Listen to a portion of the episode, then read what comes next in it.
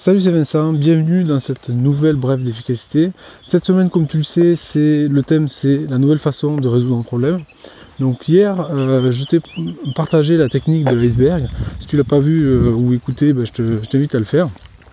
Aujourd'hui ce qu'on va faire c'est qu'on va continuer un petit peu.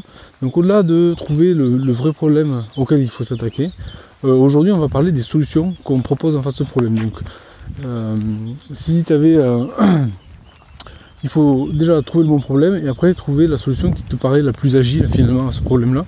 Parce que pour un même problème, il n'y a pas forcément qu'une seule solution. Déjà ça, il faut, l'avoir en tête. Et donc souvent, euh, pour évaluer si une solution est pertinente, euh, on, peut faire plusieurs choses différentes. Mais euh, je vais te donner les critères exacts finalement que tu peux utiliser pour, pour pour craquer ça. Mais avant, simplement, j'aimerais euh, simplement que, tu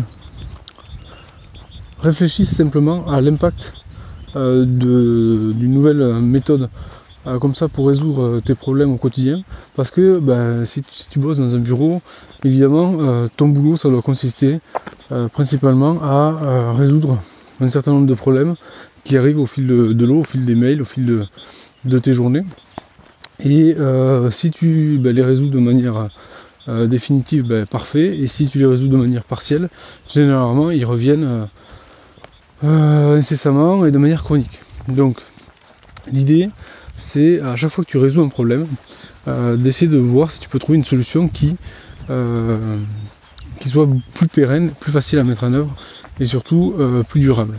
Et à partir de là, finalement ce que tu peux imaginer c'est de se dire ok finalement, euh, c'est un peu comme les intérêts composés, mais à l'envers. C'est-à-dire que les intérêts composés, si tu mets 100 euros et que tu es à 10% euh, tous les ans, ben, ça fait 110 euros. Puis l'année d'après, ça te fera 10% de, 110 euros, donc 11 euros, donc ça fera 121 euros, etc. Et donc ça, crée un effet exponentiel comme ça.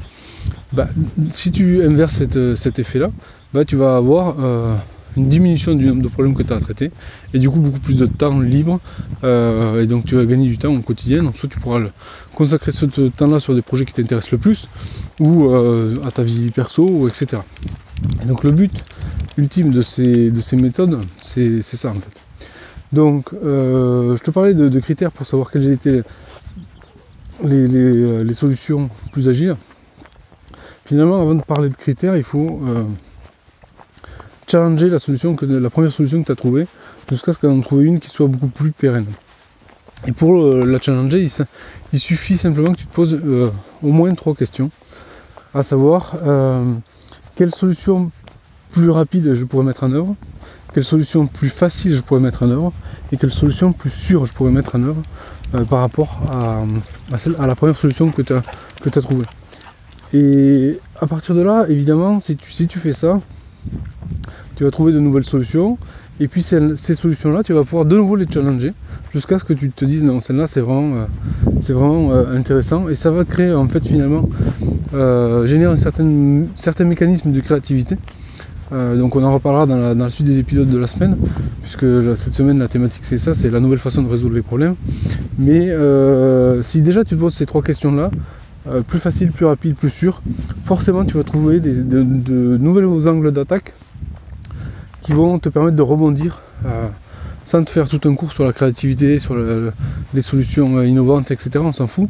Mais finalement, c'est ce qui va te permettre euh, de, trouver des solutions plus durables à tes problèmes et du coup